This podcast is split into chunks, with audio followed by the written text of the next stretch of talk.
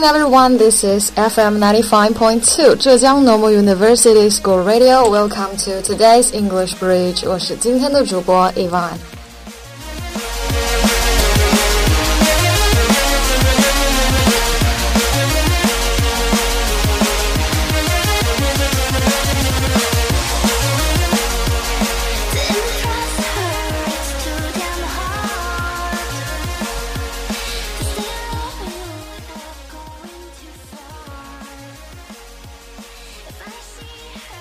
There are lots of famous American dramas and movies about zombies, such as The Walking Dead, Charlie Brooker, and Resident Evil seriously.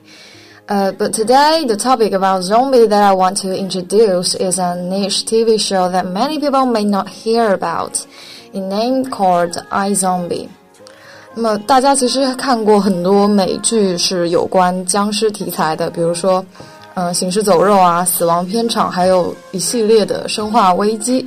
那么今天我想和大家分享的是一部还比较偏小众的美僵尸美剧，Name is I Zombie，我是僵尸，也别名叫做施家妙探。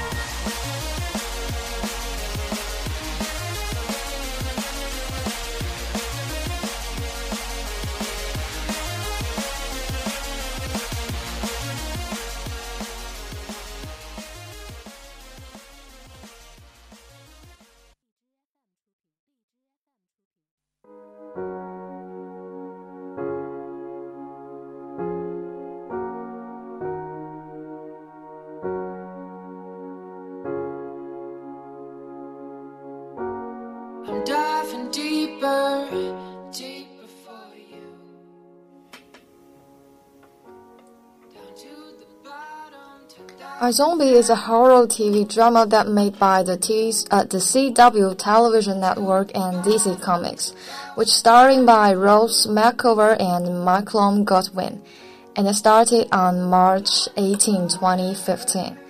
This drama talk about a medical student who, named Olivia Livermore, is attacked by accident at a party, which caused her become a zombie. From the experience that we watched from movies that about uh, zombies, we know zombies need to eat human brains so they to live. She can also get human humans' memory by eating those people's brains. After she became a forensic, she helped the policeman Clive Babineau solve the murders one after another with her super superpower that she called is Psychic to cover the truth about her real identity。那么《iZombie》我是僵尸呢，是由一部是一部由 CW 电视台和 DC 漫画合作的由同名漫画改编成的恐怖电视剧。呃，也是由一位澳大利亚的女生麦罗斯麦克维尔和 Markwell Godwin 主演的，在二零一五年三月十八日的美国开播。Liv is a beautiful and orderly medical student. Until the day she went to a party on the boat, she accidentally became a zombie. In order to keep humanity and surprise for her hunger for human brains, she found a corner job and she can only feel the existence of spicy taste. So she liked eating spicy food only at the same time, after she ate one dead person's brain, she could read his or her memory and have his or her characters and habits. So she decided to use this ability to help people and solve lots of mysterious murders with the detective Clive. 那么这部剧主要讲的是 Olivia Livermore，她是一位比较守秩序的 医生医学院的女学生。直到某一天晚上呢，她去参加了一个聚会，而意外的被抓伤，变成了僵尸。变成僵尸的她呢，必须使用大脑来维持自己的人性，所以 Live 去当了验尸官。但是她只能够感觉到辣味的存在，也因此使得她变得更加爱吃辣。呃，同时呢，还得到了能够读取被吃掉的大脑中的记忆，还有死者的习惯和性格。那么 Liv 决定运用这个能力来帮助人，也帮助了他的医生和警探一起来破解多件神秘谋杀。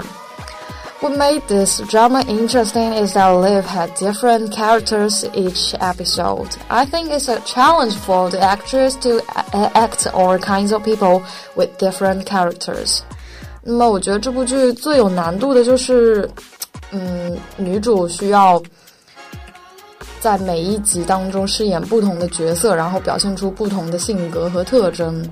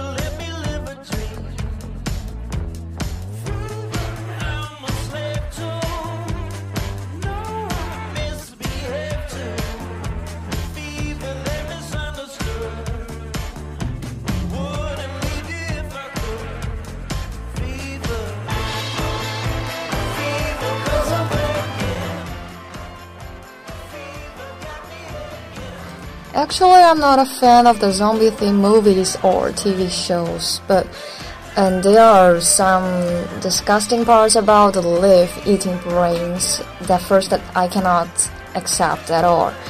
But finally, the plot attracted me. Also, the judgments are from two sides. 那么，其实我对于这种僵尸题材的呃电影和电视剧啊，也不是特别的爱好，但是而且其中有很多 呃，每一集都会出现，就是女主角吃大脑的那种片段，而且做的很像美食剧嘛。一开始我也是不能接受，但是最后每一集的情节都是会变化，我觉得还是蛮有意思。呃，那这像这种剧的话，基本上毁誉参半吧，所以说也有很多积极和消极的言论。Here are some positive words. Uh, like the zombie themes, uh, has nothing more than terror, panic, and war. Or like the warm bodies make a very successful attempt it said, about love. This road had been trampled and almost nothing can be innovated. But iZombie must come forward to show and express its rebellion and spirit against the tradition. It combined the terror, romance, and comic all together, even add medical and criminal themes into it. Also, the means of expression are very creative. It begins with American comic style and use the chapter titles across the whole themes. Which like a sprinkling raisins on a cake, we won't feel boring even we eating till the end. 像僵尸类的剧情呢，不外乎是用恐怖、惊悚和战争来表表现的。 啊，或者说像很有名的这一部《Warm Bodies》温暖的尸体，也做出了很胜利、很胜利的一种尝试，就是使用了爱情。这条路已经几乎是被越踩越烂，也是说没有没有什么可以在从中创新的。但是《我是僵尸》的这部剧就偏偏要站出来，来表达出自己叛逆、不信邪的信条。然后将恐怖、爱情、喜剧三者全都揉在了一起，甚至加入了医学和犯罪的题材。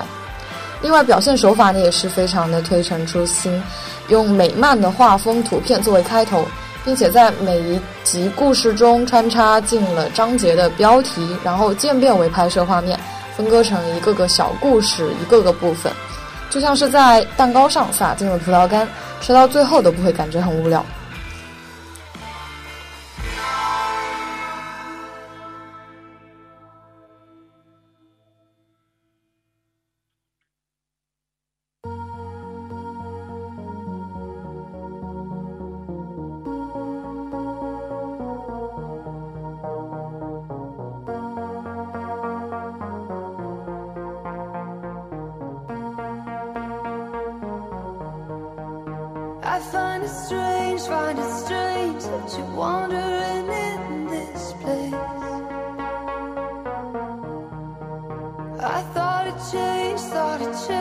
But the more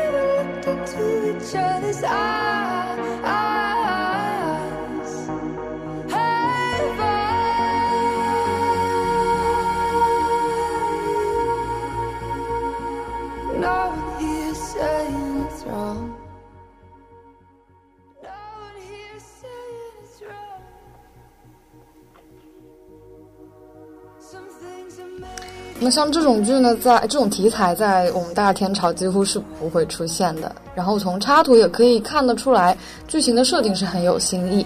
呃，那么这个剧呢是从《美眉神探》的创作人根据同名的漫画来改编，也是一部带有超自然元素的程序型罪案。嗯。呃，那么这种剧呢，是呃，这这部剧呢是融合了血腥、恐怖、喜剧、推理、情感等因素方面，在这些方面几乎是可以说是满分的。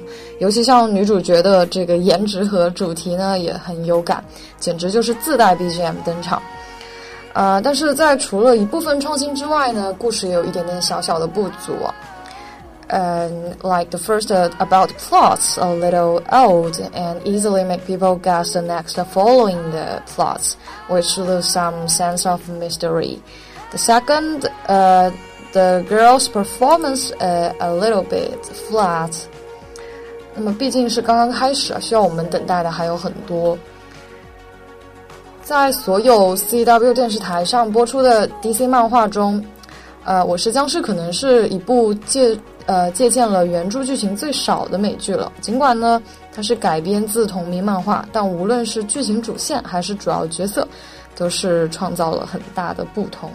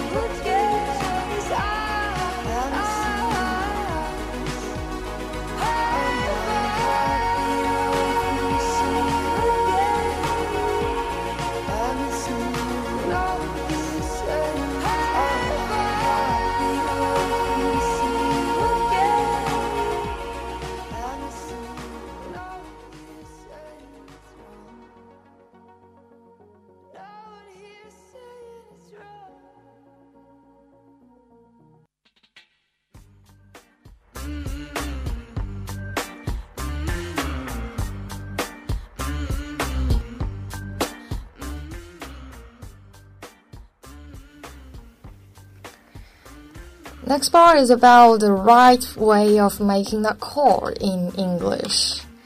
The first one, let's let's talk about the giving numbers. 那么念一串电话号码的时候呢，最好是每三个或者四个数字中间停顿一下。比如说连在两个连在一起的两个或者三个相同数字，we can use double and trip. For example, 二二二，which uh, which is called triple two. 三三四四，double three, double four five five five, we can say double five double five. 啊、uh,，如果我们要说 five five five five 四个 five 的，但是也不能说 four five, which is means forty five. The second is about saying email address. Uh, we know the at and like uh, some someone said John at gmail.com 就是 John John 的邮箱邮邮箱地址。 如果用户名的部分呢有用户名的部分有标题标点的话，我们通常会把斜杠读作 for forward slash，横杠读作 hyphen or a dash，呃，下划线呢就是 underscore。The third one is about getting through。很多人在打电话的时候呢，不会先自报家门，所以你可以先礼貌的问他姓名，啊，人家其实也是不会生气的。For example, can I speak to Mr. Smith, please? Or is Mr. Smith there, please? 嗯，我能和史密斯先生通话吗？史密斯先生在吗？呃、uh,，We say, May I ask who's calling? Or could I, could I have your name, please? We say, Yes, this is Tom. Blah blah blah. Speaking. 在公司里呢，接起电话就先要报上自己的名字，也不不管说对方是谁啊，Who's there？这句话听起来是很不礼貌的，但是也不要说 I am some who who or my name is blah blah，或者说呃直接在自己的名字后面加上 speaking 就可以了。比如说 Hello my name 呃 Hello John Smith speaking，然后再加上你所在的地方的名字，like、This is John Smith from China Daily，我是中国日报的约翰史密斯。那么，如果对方找的人刚好就是你，对话则是这样的：Can I speak to Jane, please? Or uh, we they say speaking. The next one about leaving or taking a message. 对方要找的人不在，你可以帮忙说明情况。那么要注意，在句首要加上 "I'm afraid" or "I'm sorry." For example, I'm afraid Mr. Smith is out of the office today. 抱歉，史密斯先生今天不在公司。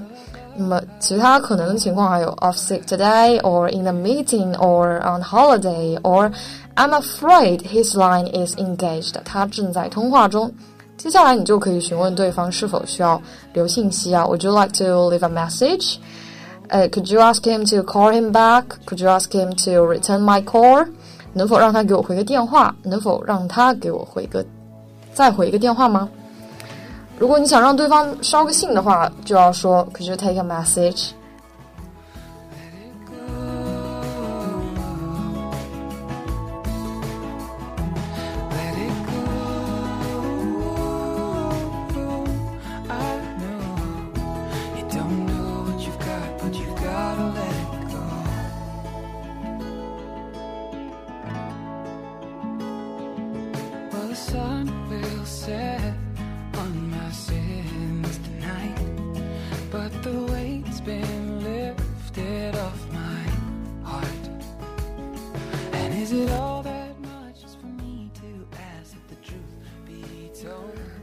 fifth one, calling someone you don't know，那可能上司会让你打电话给一个不认识的人，那么你就应该先自我介绍，然后再提一提你上司的名字，like、uh, Hello, this is Ivan from blah blah. They say Hello, can I can I what can I do for you? Or Hello, how can I help you? I'm calling on behalf on Tom Cruise. Tom Cruise suggested that I called you. 我是代替某某某来打电话的，某某某叫我打电话给您。 The sixth one, when there's a problem, like 我们听不清听不清对方讲话的时候，I'm sorry, could you speak up, please？不好意思，你能大声一点吗？I'm sorry, I can't hear you very well。我听不清您的话。And the line's bad. Could you repeat what you just said？呃，线路很差，你能刚刚你能重复一下刚刚说的话吗？呃，或者说是没有听懂对方的意思。I'm sorry, could you repeat that, please？ Sorry, I didn't quite catch that. 我没听清啊。I didn't catch your surname. 我没有听到你的，听清你的名字。I didn't get that. Could you say it again, please? I'm afraid I don't follow you. Could you repeat it, please? I'm afraid. Uh, I'm sorry. I'm not sure. I understand. Would you mind explaining again, please? 不好意思，我好像没有弄懂啊，你能够再解释一下吗？或者说是纠正对方的说法。 Oh, actually, it is sixty, not sixty. 事实上是十六，不是六十。是呃，这句话就是着重了强调引起困惑的词。Or I think there's been some misunderstandings. Uh, the payments due next week, not next month.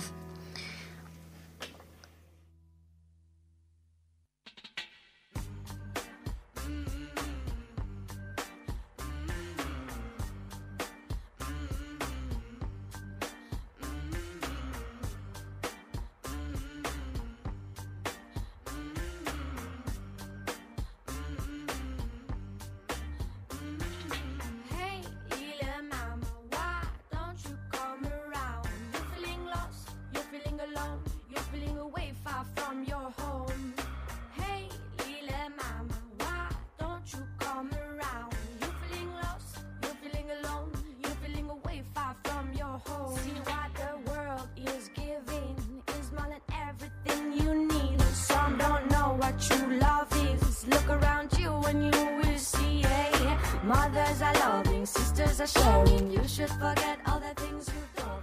You got your soul, you got your brain. See what you can do with your hands. And at last, I want to show uh, a song for you, which singer by an American singer, Grace Chance, which called Summer Train.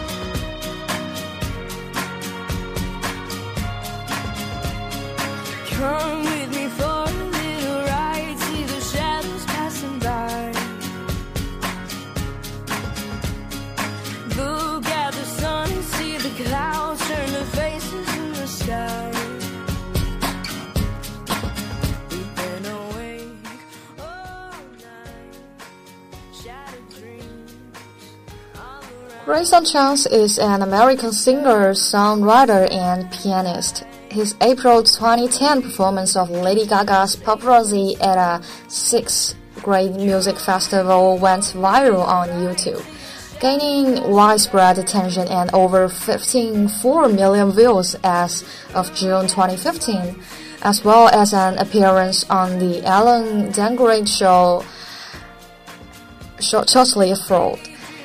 Two of his original compositions, Stars and Broken Hearts, gaining over 6 and 8 million views respectively on his YouTube channel. channel.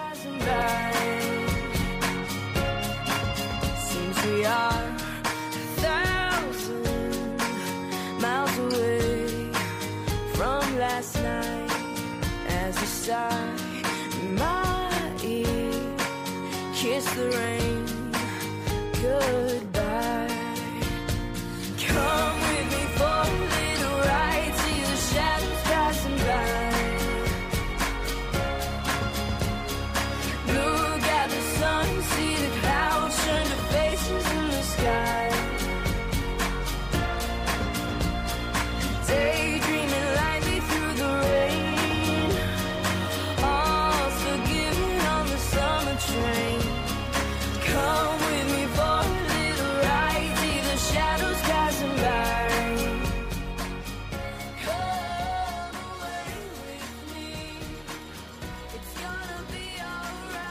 Well, that's all for today. Thanks for listening.